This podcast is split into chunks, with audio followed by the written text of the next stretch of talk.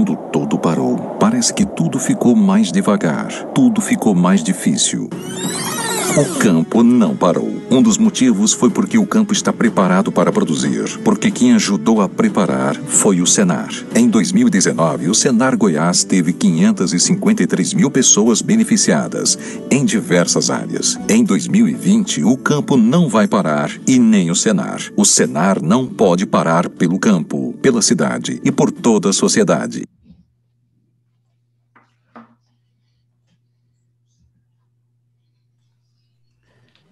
Bem, boa noite a todos e a todas. Sejam bem-vindos a mais uma live do sistema CNA, FAEG e FAG Sindicatos Rurais. Reforma tributária e impactos do campo à cidade. Primeiramente, eu gostaria de agradecer aqui a todas as entidades que estão apoiando essa live. Agradecer à ProSoja Goiás, a Agopa, a Agrozen, a Prova, o Fundepec Goiás, a GCZ, a AGA e a GS. Muito obrigado por esse apoio.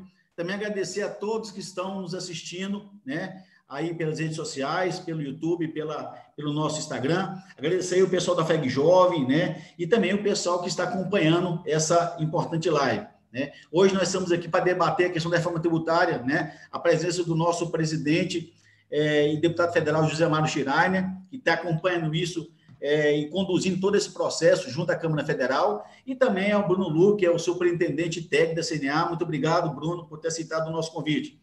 E de imediato gostaria de passar aqui a palavra para o nosso presidente para fazer a abertura da nossa live. Presidente. Boa noite, Edson. Quero te cumprimentar, cumprimentar o Bruno Luque também, que está participando juntamente, conjuntamente conosco nessa importante live e também, é claro, num tema extremamente importante que é a reforma tributária. Mas um cumprimento muito especial aos nossos internautas que estão aí nos assistindo pelas redes sociais, via Instagram, Facebook, é, também pelo YouTube. E dentro desse novo normal, eu acredito que é uma ferramenta e é um processo de comunicação muito importante que a gente tem. E é claro que o tema de hoje é um tema extremamente importante. O Brasil precisa de reformas. O Brasil já passou pela reforma previdenciária no ano passado, uma reforma é, extremamente importante para o nosso país. É, precisamos de outras reformas, a reforma administrativa que aí está, e, ao meu ver, já é, aqui dando a minha opinião pessoal, como deputado federal, também como presidente do sistema FAEG-Senar, vice-presidente da CNA, é, eu acredito que a reforma administrativa deveria ser colocada antes do que a reforma tributária. Exatamente nós conhecendo o tamanho do Estado, nós sabendo da importância desse processo, desse processo, e aí a reforma tributária. Mas a reforma tributária está em discussão. É, Existem aí três propostas que estão sendo debatidas, é a PEC 45 é, da Câmara Federal, que vem sendo debatida, a PEC 110, que também está tramitando no Senado, e a proposta do, do próprio governo federal, do Ministério da Economia, que prevê essas mudanças.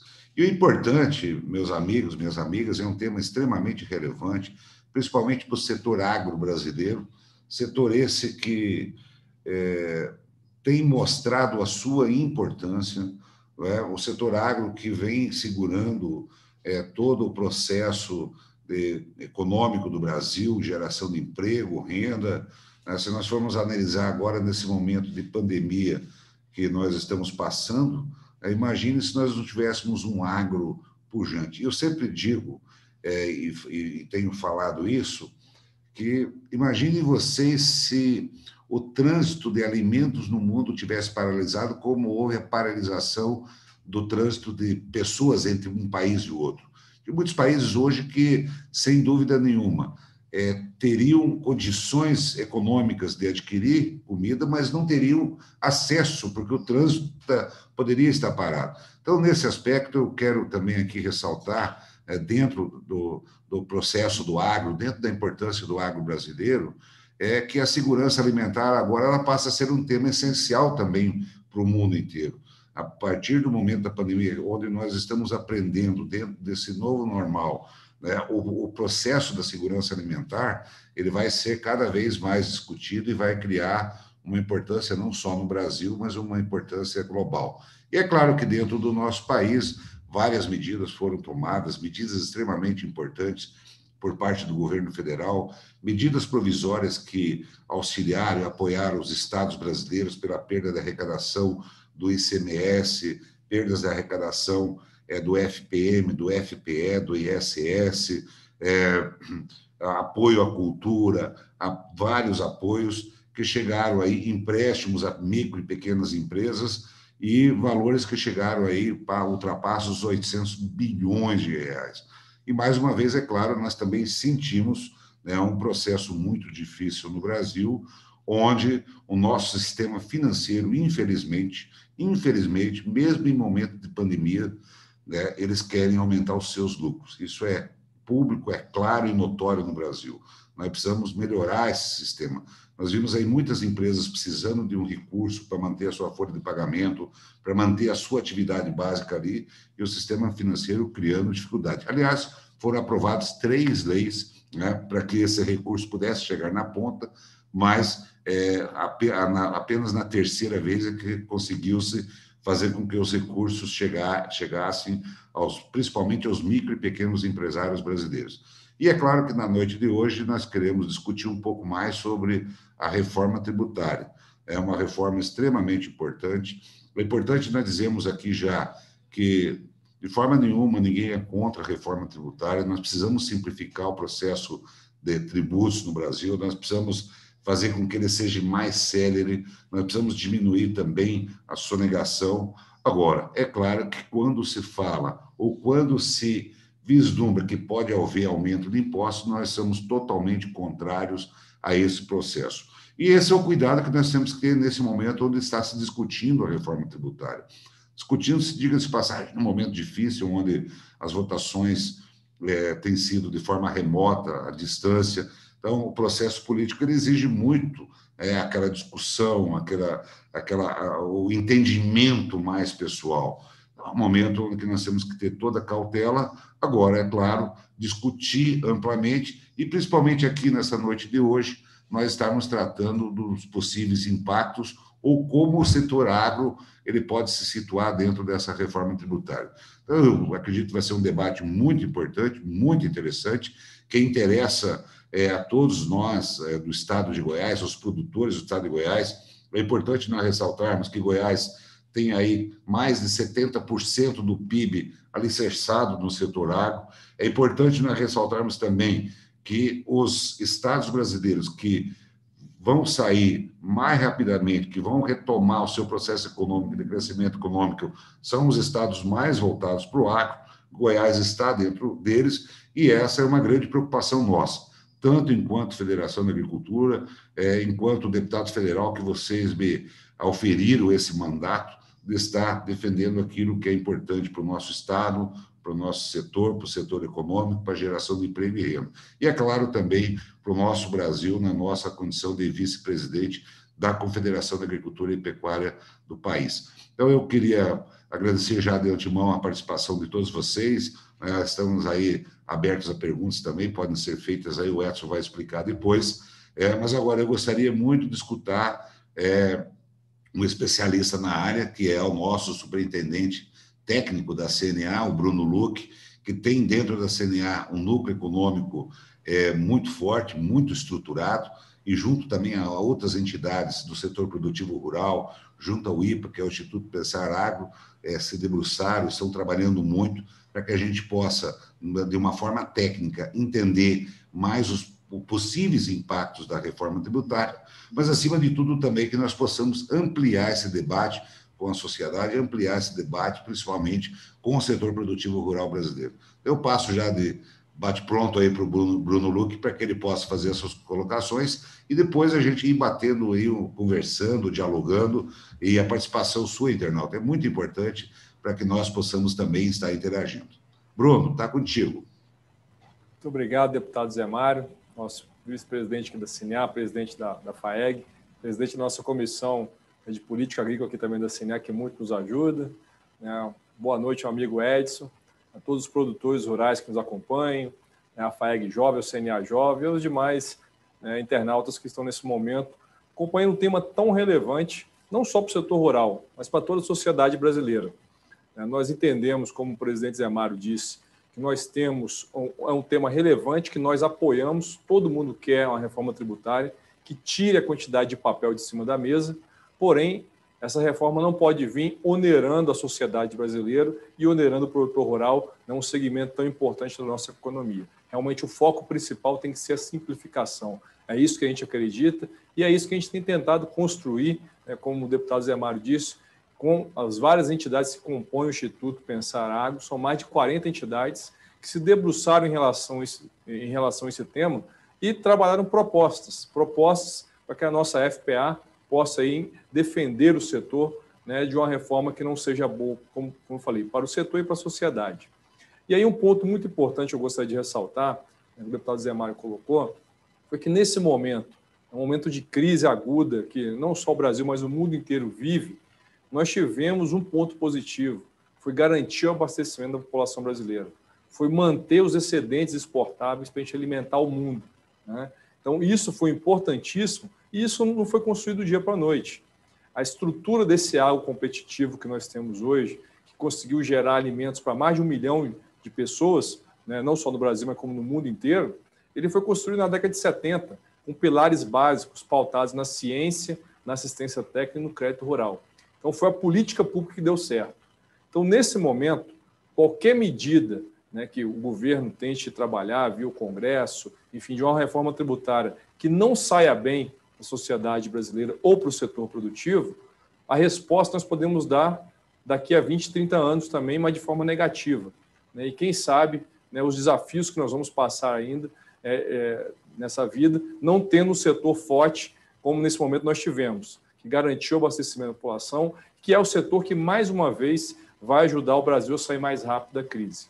Né? Então, as medidas têm que ser muito bem pensadas. Então, aí eu já parabenizo a FAEG por essa iniciativa de estar chamando esse tema para ser discutido com seus produtores, com seus sindicatos rurais, que nesse momento tem um papel muito importante. Né? A discussão não é mais em Brasília. Hoje a discussão, como o deputado disse, é no interior. Né? Os parlamentares estão em suas bases. Então, se o produtor rural se o, se o sindicato não estiver muito bem informado né, do que está se discutindo, não tem como cobrar um posicionamento desses parlamentares. Hoje nós temos, o Estado de Goiás tem um defensor do agro, que é o deputado Zé Mário, que tem trabalhado em prol da competitividade do setor.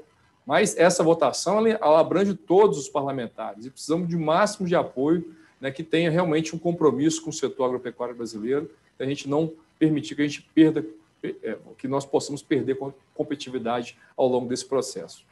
Então, eu gostaria de colocar alguns pontos que nós temos mapeados em relação à reforma, alguns riscos né, que vale a pena a gente estar atento.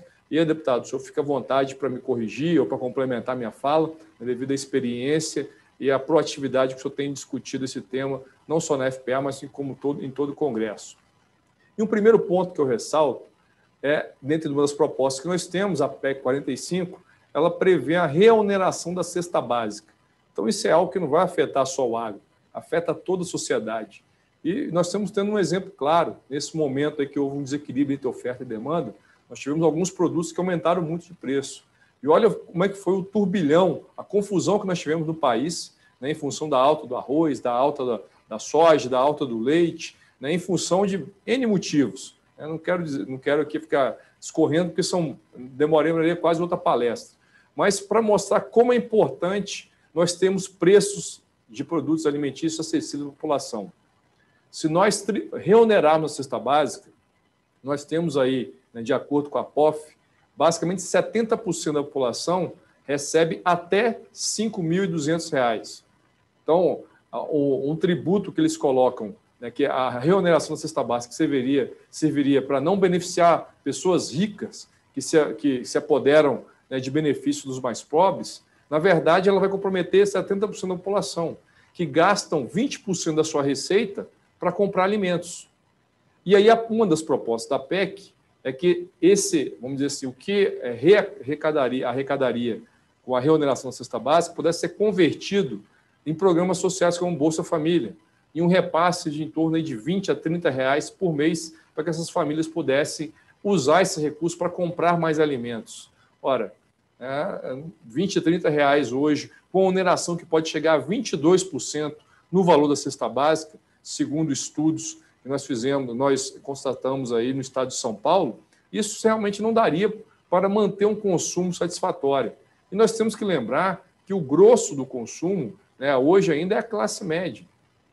Que quando a renda aperta, né, quando os produtos aumentam, elas migram, elas eh, mudam de produto. A gente vê isso muito claramente no caso da manteiga, quando está muito claro, passa a consumir margarina, ou reduz o consumo de manteiga, né, alguns tipos de carne da mesma forma, alguns derivados, no caso do queijo, iogurte, né, frutas, né, alguns tipos de fruta. Então a gente sabe que a população responde muito rápido a aumento de preço.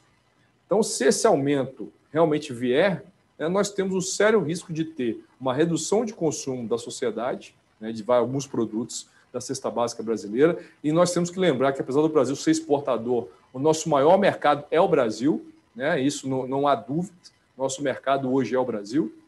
Isso, de certa forma, pode impactar tanto o consumidor como o produtor rural, que vai ver seus, problemas, seus preços de seus produtos reduzidos para que ele possa realmente comercializar. Então, esse é um ponto que nos preocupa, né? esse é um ponto que eu chamo a atenção para uma das possíveis propostas que está em jogo. Um segundo ponto que existe é o aumento da carga tributária, principalmente para o setor agropecuário. Né? A mesma PEC 45, ela prevê uma alíquota única né, de em torno de 25%, onde o produtor teria, é, é, ele teria um crédito quando ele, a partir do momento que ele compra insumos, sal mineral, fertilizantes, defensivos, sementes, medicamentos veterinários, ele se creditaria do, dos débitos, é, dos débitos tributários desses insumos e abateria nesses 25%, que é o que ele teria que pagar na venda do seu produto. Então não quer dizer que ele vai pagar 25% e não ter nada em troca. Sim, ele haverá uma compensação de débito e crédito. Ele acumula dos insumos e debita na venda dos seus produtos. Mas na simulação que a CNA fez, usando dados reais, né, que nós fazemos aí com a ajuda das federações, e no caso a FEG nos ajuda muito através do projeto Campo Futuro, levantando custos de produção de várias cadeias produtivas, leite, corte, grãos, cana, aves e suínos, aquicultura, né, enfim, feijão, várias delas. Não teve uma dessas simulações onde o produtor não fosse onerado com essa alíquota de 25%. Então a conta não fechou. Por mais que ele acumulasse crédito na compra de insumo, né, uma alíquota de 25%, como é o que está sendo discutido nesse momento, ele vai gerar um aumento de carga tributária ao, ao produtor. E aí, no final, eu vou ter uma redução da rentabilidade. E no, nessa nossa avaliação, quanto menor o produtor, né, quanto menor o nível tecnológico, maior é o impacto na rentabilidade desse produtor. Então, isso é um problema. Sem falar que nessa agência que eles estão colocando, que vai fazer esse débito crédito, né, pode até ter um modelo mais eficiente de devolução desses créditos, mas isso vai depender da questão de conectividade. Quem me vende o produto na ponta vai ter que ter né, um sistema informatizado para lançar o CPF do produtor lá, isso, de certa forma, fazer esse débito crédito quando o produtor é, for é, pagar esse tributo. Né? E isso, então, a gente sabe que a conectividade é um problema no Brasil hoje. Né? Sabe que nem todas as lojas agropecuárias têm sistema informatizado, muitos usam ainda né, o velho esquema do, né, do, do, do, bloco de notas. Né? Então, isso tudo são, são peculiaridades do agro que nós temos que colocar nessa discussão para que o setor não sofra né, com medidas que vão ser tomadas sem avaliar o contexto. Isso talvez funcione muito bem na questão da cidade e outros setores da economia, mas no caso do agro, a gente enxerga esse problema. E outro problema é essa questão. Então, nesse caso, o produtor passaria a ser um contribuinte. Né, para ele fazer esse débito e crédito, ele vai ter que prestar conta de tudo que ele compra para fazer a compensação desses tributos.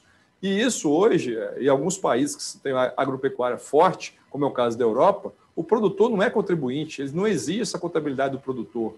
Por quê? Lá eles entendem que só precisa de contabilidade os produtores que agregam valor ao seu produto, ou seja, que verticalizam a produção. Um produtor de leite que produz queijo, aí sim ele precisa ser o contribuinte, ele precisa fazer contabilidade. Um produtor de uva que produz vinho, aí sim ele vai precisar fazer contabilidade. Mas um produtor de matéria-prima essencial, milho, soja, leite, né, enfim, frutas, hortaliça, na Europa ele não há necessidade né, de fazer é, essa contabilidade. Então, isso é, é uma burocracia a menos. E no caso do Brasil, nós temos 98% dos produtores que atuam como pessoas físicas, que não têm sistema né, de, de pessoa jurídica para fazer todas essas compensações, que mesmo com essa agência teriam dificuldade nesse primeiro momento. Né? Então, isso é um ponto que a gente gostaria de ressaltar. Um segundo ponto é essa alíquota única.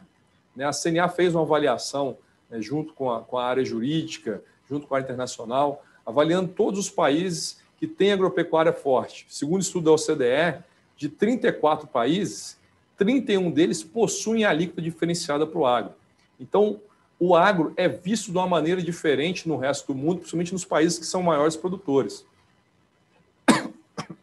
Desculpa.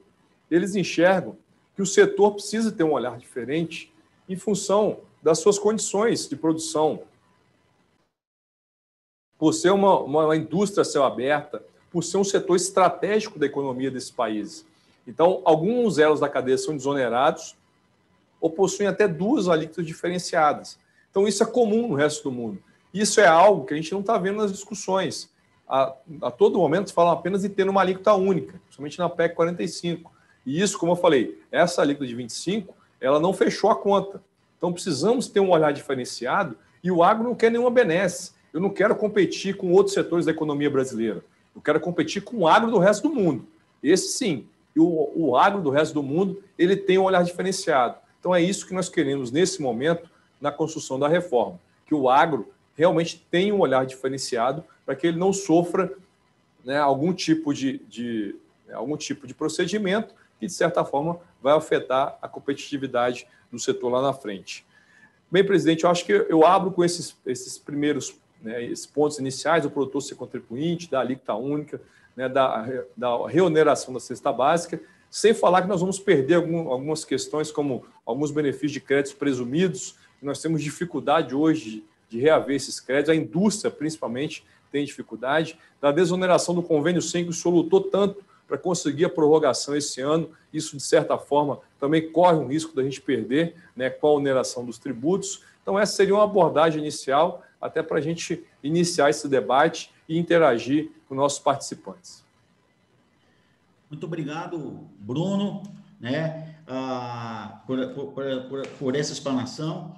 O presidente Zé Mário já fez uma introdução, mas tem muita gente querendo saber, presidente Zé Mário, é, como que isso está repercutindo na questão da Câmara Federal, quais são as ações, as discussões que estão sendo discutidas lá, o senhor tem acompanhado isso de perto? Olha, o Edson, o Bruno e aos nossos amigos internautas, eu acho que esse debate que nós estamos travando aqui agora, discutindo, é que enriquece. E isso é de uma extrema importância. Às vezes as pessoas que estão nos assistindo é, acham que apenas estão assistindo o Edson falar é, aqui, eu falar, o Bruno falar em Brasília, mas esse é o momento adequado que a gente precisa ter o real sentimento, né? de, da, da, população de uma forma geral. O que o Bruno colocou aqui com muita propriedade são preocupações. Então, é, é, é, é por isso que eu falo, a participação, a participação da população é extremamente importante. Muitas vezes as pessoas, sabe, Bruno, deixar de fazer crítica em zap zap e a gente discute abertamente aquilo que é importante para o Brasil. Né? Se a gente tem um mandato que foi oferido pelo povo é, goiano, no meu caso, né, de outros deputados também do Brasil, exatamente para a gente fazer aquilo que é importante para o nosso Brasil, né, não é para onerar. Então, até tem um lema na, na reforma tributária: é simplificar sim, aumentar não. Nós temos uma carga tributária hoje que ela está mais, está 35%, 36% é muito alto. Então, nós temos que diminuir essa carga tributária. Agora, como já foi dito aqui, olha, o impacto para o agro de 25% vai causar um, vai causar um impacto muito forte. Então, esse é o processo. E as preocupações que a gente tem. Né? Por exemplo, eu fico pensando aqui, olha, ah, mas o pequeno produtor, né? porque às vezes as pessoas falam assim, ah, são 100, 200, 300, 400 mil produtores no Brasil. Não, são 5 milhões. 5 milhões de produtores que estão lá atrás do morro, que para pegar os celulares tem que subir no morro, e se brincar ainda subir em cima de uma árvore para pegar mal e mal um sinal celular. Então, como é que vai fazer a escrituração em todo esse processo? Então, debate como esse, eu digo isso porque debate como esse é de extrema relevância, de extrema relevância para que a gente possa é, trabalhar e já formando uma ideia. Claro que as entidades todas estão trabalhando, cada um dando a sua contribuição. Né? Agora, o relatório ele não saiu ainda, o relatório deve sair agora até o final é o final do mês, do nosso relator, que é o deputado Aguinaldo Ribeiro, né? é, sem dúvida nenhuma. Também tem, temos é, deputados extremamente importantes e comprometidos dentro do, da, da comissão é, especial que foi formada para o debate da reforma tributária. Mas eu gostaria aqui de colocar aqui três pilares extremamente importantes que a gente já tem discutido é, no âmbito da Câmara Federal, no âmbito principalmente da Frente Parlamentar Agropecuária, e o Bruno tocou aqui rapidamente, não é? mas é o convênio 100, por exemplo, é aquele, aquele convênio que existe entre os estados brasileiros, é, de uma certa forma que dá um incentivo aos insumos agropecuários de todo o Brasil, e todo o estudo que nós já fizemos nos últimos anos, né? a CNA fez, outras entidades fizeram, mas os últimos estudos agora que foram feitos pela CNA mostram que seu convênio 100 cair, que é esse que dá um certo benefício fiscal aos insumos agropecuários, aos fertilizantes, às sementes e tudo mais, nós teríamos um aumento de custo de produção de 8% a 10% na agricultura e na pecuária, no sal mineral e tudo mais, poderia chegar até a 15%. Então, isso é extremamente relevante, esse debate está dentro da reforma tributária. Outra é a questão das exportações, a desoneração das exportações. Não tem nenhum país no mundo que exporta impostos. A gente exporta produtos. E o agro brasileiro ele tem sido responsável aí por 50% das exportações brasileiras. Em Goiás, a importância é ainda maior, 80%. 80% da balança comercial das exportações goianas são do agronegócio. E aí, de repente, eu vejo alguns sabidões aí, Bruno, internautas, falar assim: olha, exportaram tudo, exportaram a soja e tudo mais, que sempre tem os exportar os, é, os, os, os, os os magos aí da, da, da informação, é, mercado é livre, você exporta, vende, você importa, agora mesmo é, algumas empresas vão ter que importar óleo de, bruto de soja, né, porque é, ele está bastante escasso e precisa, nós, nós temos a produção de biodiesel, que é muito importante para nós também, nós temos a questão da, da produção é, do etanol, que é extremamente importante, um combustível totalmente renovado. Então, é renovável. Então, nós temos aqui uma riqueza muito grande que vem todo do agro e que, nesse momento, a gente tem que tomar uma atenção. Talvez um terceiro pilar muito importante também, eu falei do convênio 100, falei das exportações, é o ato cooperativo, né? As nossas cooperativas, a importância que elas têm hoje no cenário brasileiro, principalmente voltado para o agro. Então, o debate é muito grande. Nós temos que debater todos esses assuntos, discutir eles com profundidade, pensar naquele cidadão que está lá na roça, atrás do morro, onde que muita gente da cidade grande acha que só tem bicho e mato, e lá tem gente, é um pequeno produtor. Enfim, a diversidade é muito grande e o momento de uma discussão para a reforma tributária como essa, né, ela é de extrema importância, não onerando o setor. E, é claro, tentando, de toda forma, fazer justiça e fazer com que o setor tão importante como o agro, ele também não seja penalizado. E o Bruno falou muito bem, né? o nosso concorrente não está aqui dentro, nós concorremos aí com países que é, nosso concorrente está lá fora, em países que são extremamente organizados, que têm uma infraestrutura, uma logística fantástica, e é isso que a gente não pode perder. Bruno, tem uma pergunta aqui é, que já foi feita é, do possível impacto inflacionário é, em relação à reforma tributária. Eu acredito que é, seria assim quase que uma, um, um, projeto de futurologia, né? mas sem dúvida nenhuma, e é importante nós, cada vez mais, a gente reafirmar, Bruno, nós somos a favor da reforma tributária, né? nós somos a favor da simplificação de impostos, né? do, do sistema tributário. O que a gente é contra é aumento da carga tributária. Não existe mais espaço no Brasil para aumentar impostos. Isso não tem mais espaço. Eu acho que esse é o papel nosso, papel das instituições, papel nosso da Câmara Federal, do Congresso Nacional, é de nós exatamente estarmos fazendo uma justiça fiscal maior, uma justiça tributária, né, fazendo com que as pessoas que não paguem passem a pagar. É, mas é claro também é, tomando todo esse zelo. Por isso que, às vezes, as pessoas imaginam, o, essas pessoas estão discutindo algo fútil. Não é. É extremamente importante, e o Bruno colocou isso muito bem.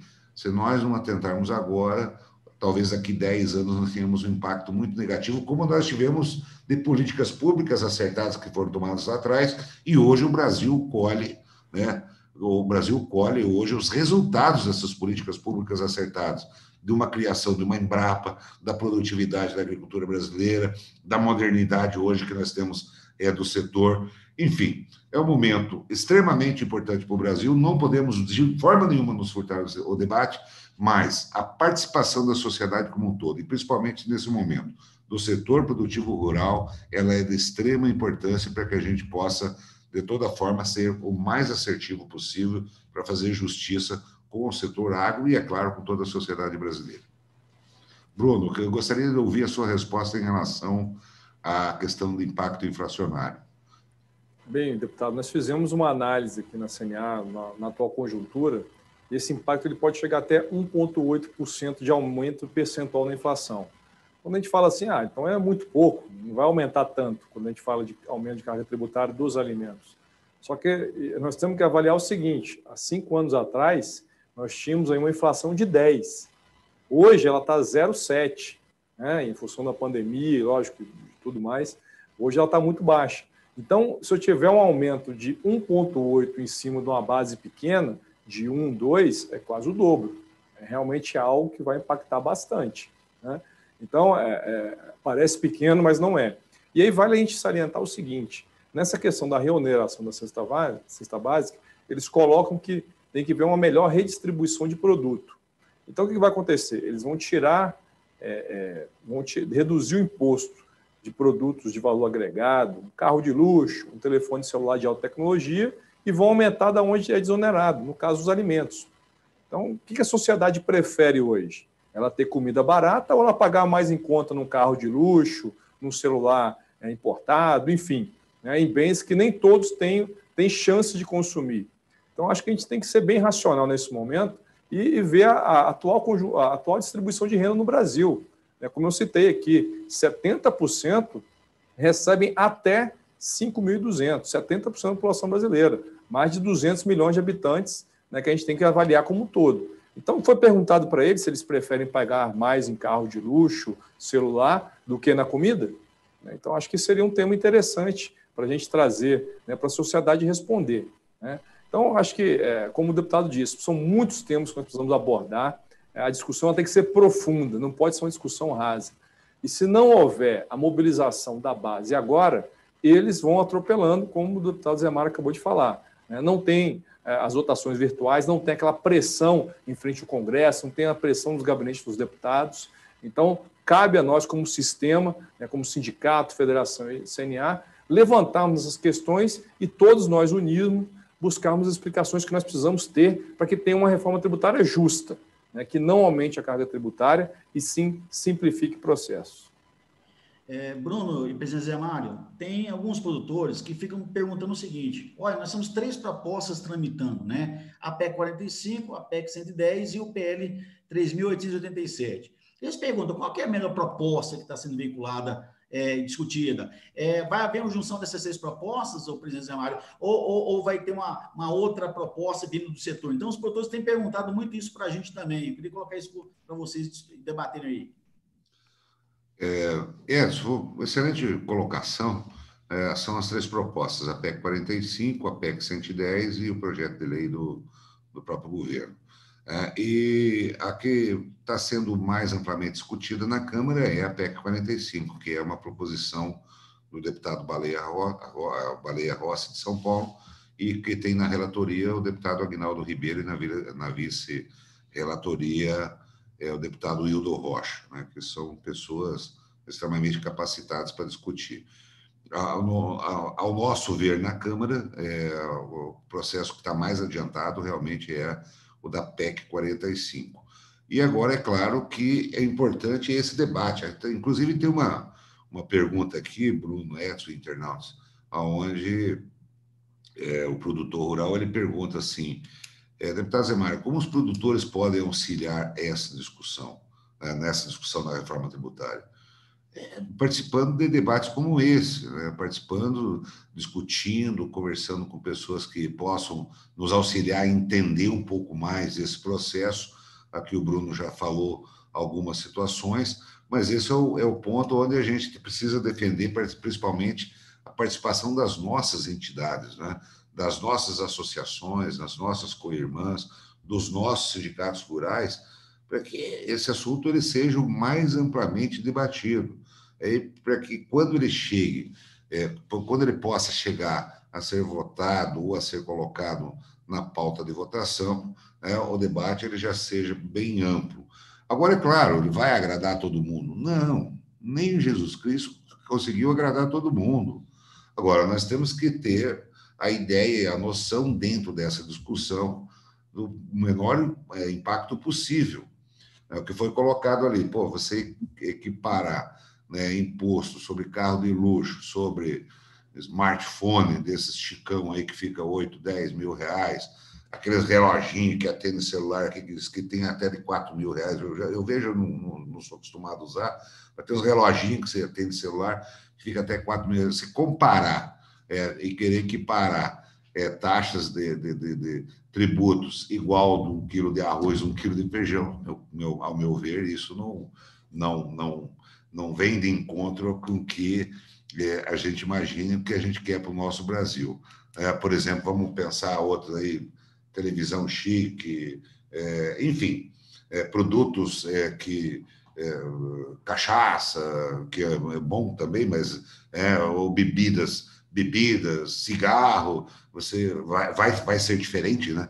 Mas você querer comparar isso tudo, colocar tudo no mesmo balaio, realmente é um, é um processo que a gente tem que conhecer. Por isso, por isso que esse debate é um debate muito bom, muito bacana, né, para que a gente possa estar inteirando as pessoas do que está acontecendo, né, para a gente poder alargar ele, a gente poder abrir né, uma, uma avenida mais larga de discussão, ele ser amplamente discutido e que ele possa vir de encontro com a maioria dos anseios da população brasileira, que é de todos pagarem, mas pagarem menos impostos, menos, menos uma, um tributo menor do que nós pagamos hoje. E, é claro, também tem uma discussão muito ampla aí, que são os estados e os municípios que se englobam nesse processo da PEC 45, com ICMS, com ISS, sem dúvida nenhuma, é um, é um debate muito profundo. E também ela prevê um, um, um tempo de transição, né? mas a preocupação era bastante válida, bastante grande. Como eu disse, repito, é, repito, é, nós não conhecemos ainda o relatório, o relatório deve sair final do mês.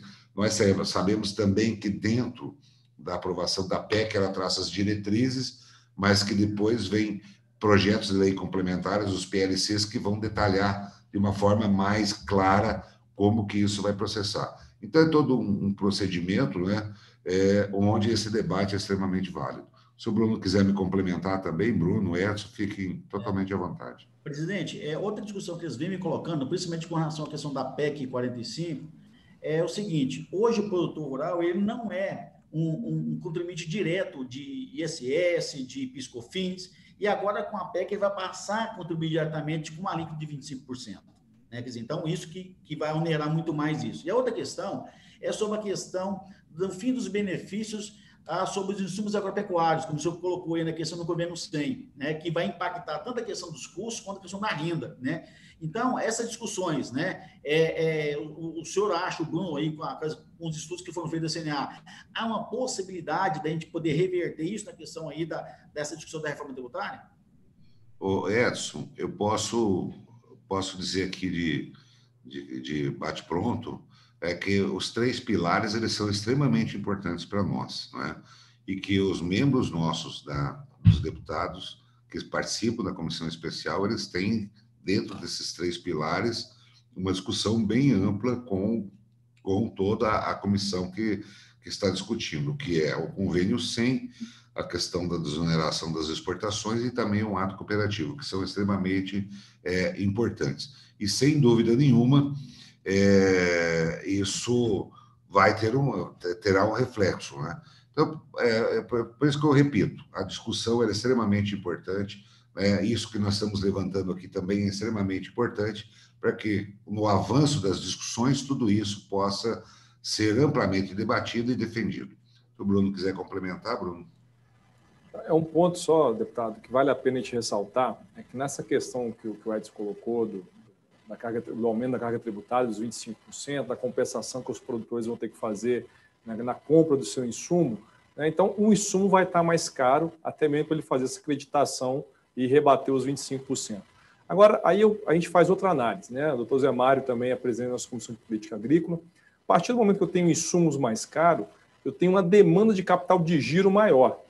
E nós estamos vendo aí, ano após ano, uma dificuldade para a gente aumentar o volume de recursos no plano agrícola e pecuário. A gente sabe que o governo não acompanha o mesmo ritmo de crescimento do setor e sabe que o setor realmente vai ter que buscar recursos do mercado privado. E é isso que a gente tem feito. Né? Conseguimos a MP do Agro, cujo deputado Zé Mário foi aí um principal defensor dessa medida provisória, conseguimos derrubar alguns vetos agora, enfim. Então, estamos modernizando o ambiente do crédito rural brasileiro. Só que ainda é um caminho que precisa ser pavimentado. Né? Aí nós vamos evoluir muito nisso aí. Se de uma hora para outra eu já deixo esse produtor exposto, necessitando de mais crédito, principalmente o pequeno e o médio, que talvez nesse momento teria mais dificuldade de buscar recursos no, no, no, no mercado privado, certamente nós vamos ter redução do seu pacote tecnológico. Ele não vai ter o montante necessário de recursos né, para poder tocar uma safra, para to tocar um ciclo pecuário. Então, isso é outro problema que nós estamos avaliando que vai ter impacto.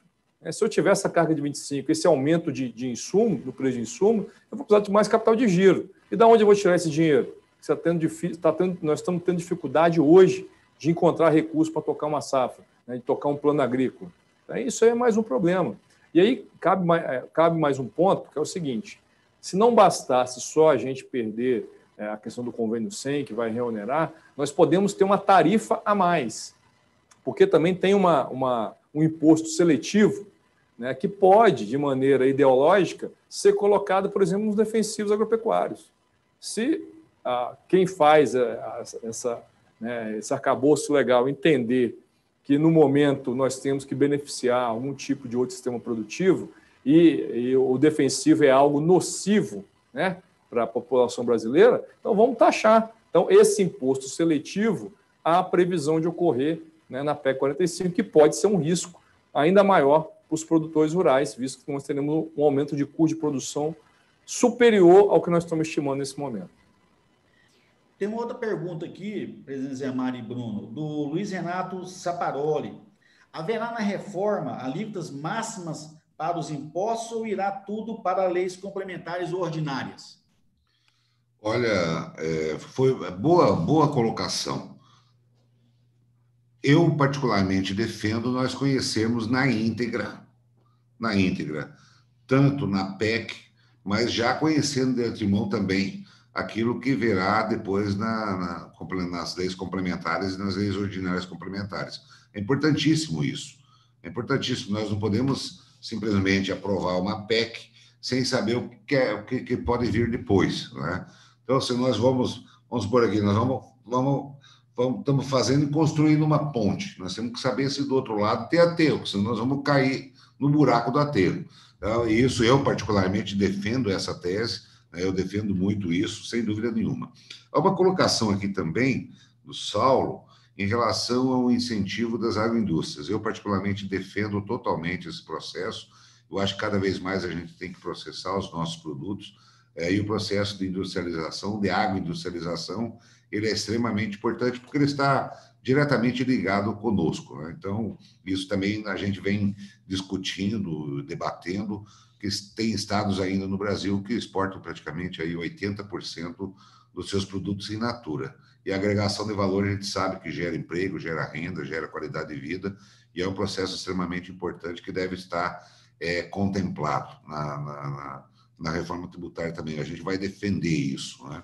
Mas em relação ao Saparoli, é, nós precisamos conhecer o inteiro teor da proposta. Né? A gente não pode é, entrar numa, numa nuvem sem saber se a gente vai, como que a gente vai sair lá na frente. Que saber como o tempo está depois da nuvem.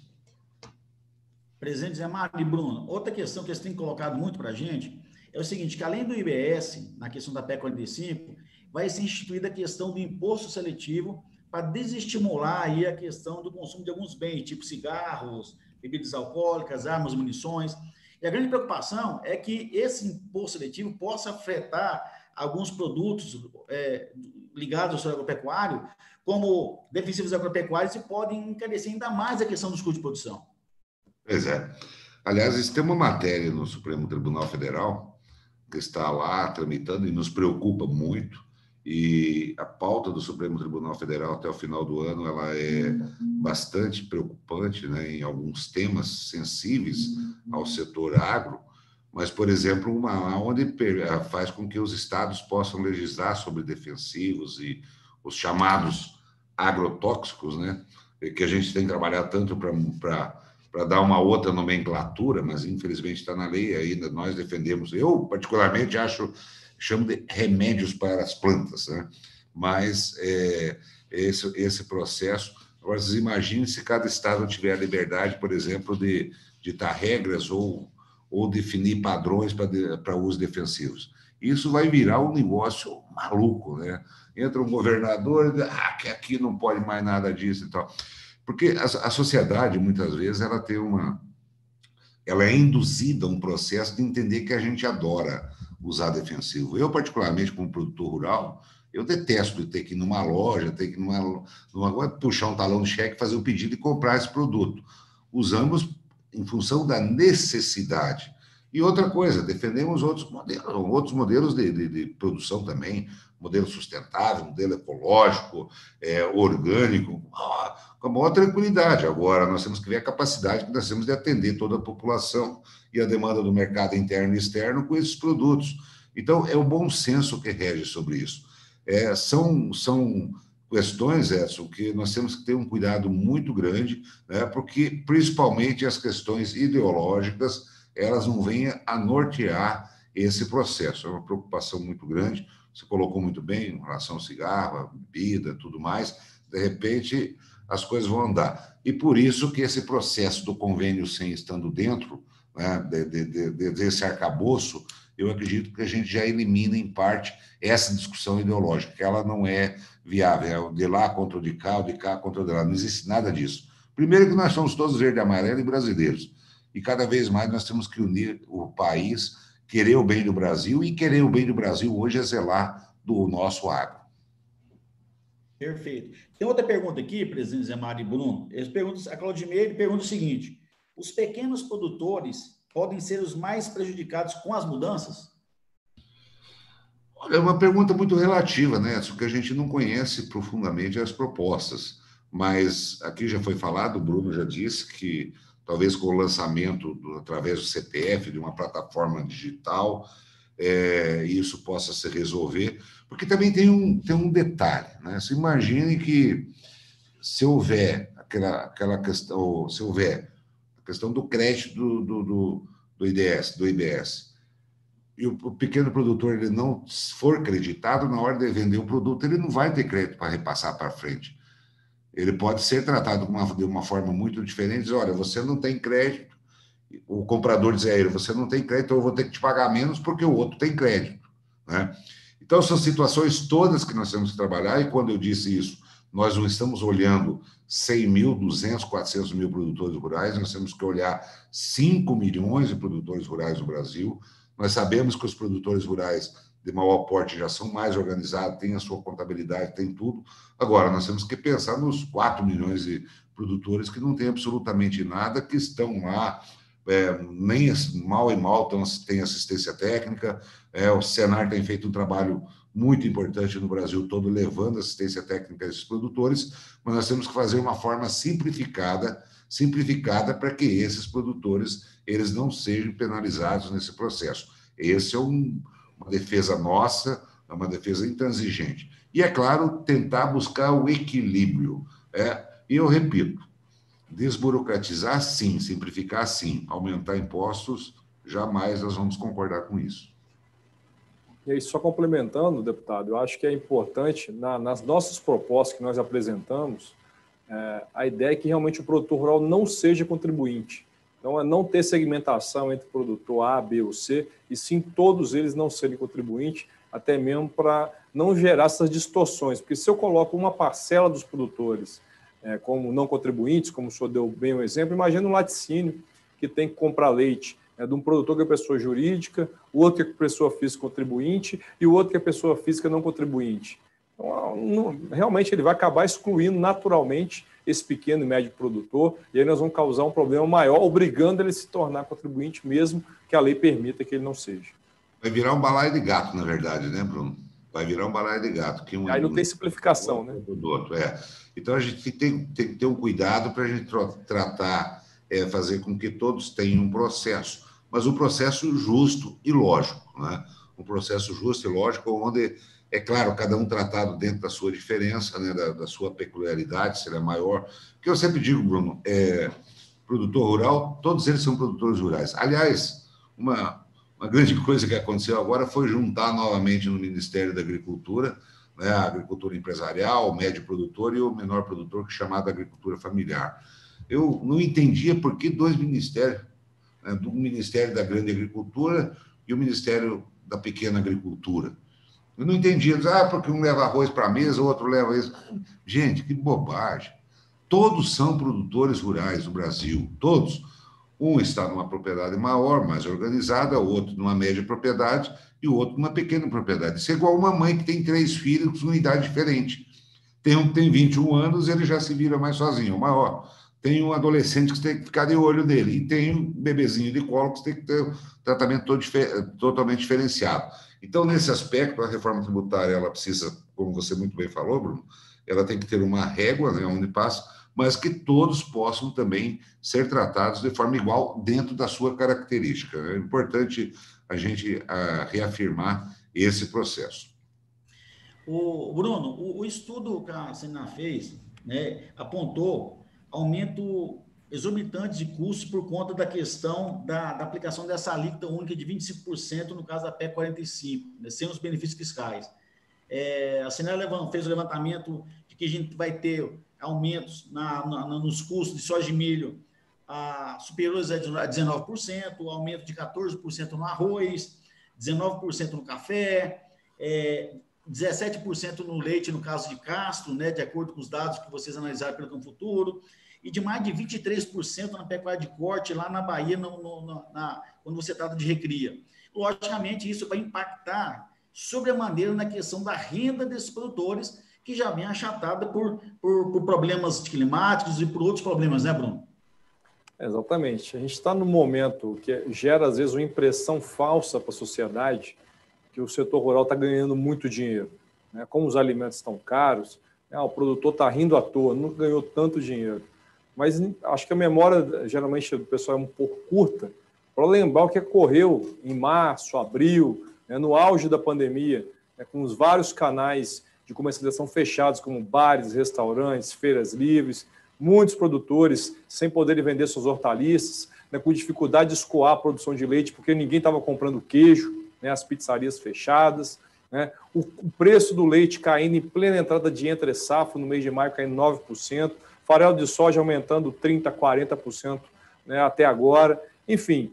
Então, são informações que às vezes passam despercebidas, a pessoa só olha o valor final. Né. Por exemplo, o produtor de arroz, né, que é o grande vilão da inflação nesse momento, ele não está vendendo arroz de 100 reais a saca. Pelo levantamento que nós fizemos do Campo Futuro, junto com o CPEA, junto com a FASU lá no Rio Grande do Sul, né, mais de 60% vendeu esse preço. No, no primeiro trimestre, né, a preços aí em torno de 50%. No primeiro semestre, nós tínhamos mais de 80% dos produtores que já tinham comercializado a safra a 50 reais a saca, né, que hoje está batendo 100. Então, pouquíssimos produtores, se tiver, tem, tem realmente o um produto para vender agora e aproveitar esse preço de 100 reais. É a mesma coisa do produtor de soja e de milho, né, que está tendo preços aí muito elevados, mas a grande maioria já fechou contrato ano passado, já fez venda na época, realmente entregou na, na época da colheita. Enfim, então essa imagem, talvez que o setor esteja ganhando muito, prejudica nessa discussão da reforma agora, porque ela passa uma, uma, uma imagem errada, que não é verdade. O setor, em números, vai bem, né? mas muitos deles estão amargando, recuperando prejuízos que nós tivemos aí ao longo desse ano, que não foi um ano fácil. Não foi um ano fácil. Então é um ano de é um momento de recuperação e nem todos estão surfando na crista da onda, aproveitando o máximo desses preços. E aí só uma informação para fechar, é muito importante que todos que estejam assistindo saibam esse dado. Todo mundo fala que o setor do agronegócio não paga imposto o setor precisa ter, absorver um pouco mais da carga tributária de outros setores da economia. E o dado que nós temos de 2018, que é o último dado oficial, mostra que o Brasil, que o agronegócio brasileiro pagou, pagou algo em torno de 400, 489 bilhões, para ser mais exato, né, em tributos.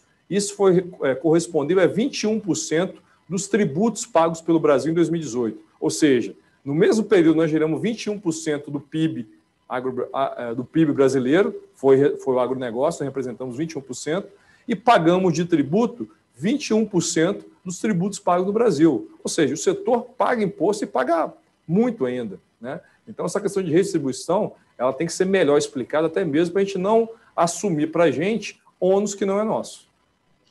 Bem, Bruno, a gente já está no final da, da, da, nossa live.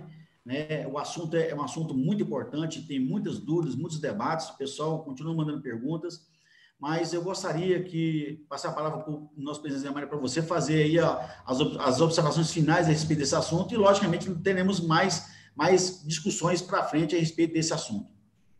Presidente Zé Mário. Bom, é, o debate é muito amplo, é muito extenso, né? E eu observava bem as últimas colocações aí, quando falava dos preços dos alimentos.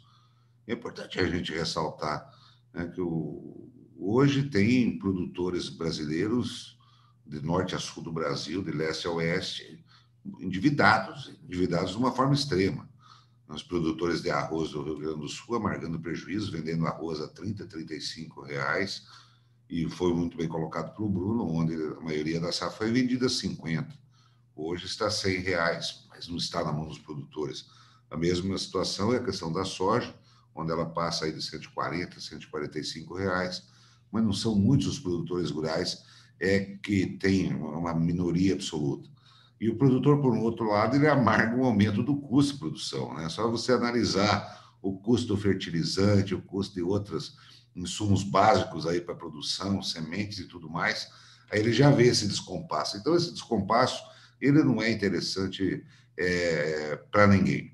E, enfim, agradecer a presença de todos vocês, né, os nossos amigos internautas aí. Vamos lá debater profundamente esse processo. A gente precisa, é, de toda maneira, o subsídio de vocês, nós precisamos de é, com que vocês possam estar discutindo mais. Surgiu muitas perguntas importantes aqui, interessantes, que enriquecem muito o debate, e a gente poder levar, enfim, o sentimento que não é o sentimento do deputado Zé Mário, do presidente FAEG, nem só do Edson, nem também só do Bruno mas o sentimento real daqueles que estão na ponta, né, dos nossos produtores, dos que estão nos assistindo, também dos consumidores, para que a gente possa defender uma reforma tributária justa para todos os brasileiros e, é claro, uma atenção muito especial para o setor agro. Simplificar, sim. Aumento de impostos, jamais. Então, essa palavra. Agradeço você, Edson, ao Bruno também, que está em Brasília. Um grande abraço e a todos os internautas. Fiquem todos com Deus. Bye, bye. Obrigado. Obrigado a todos. Muito obrigado.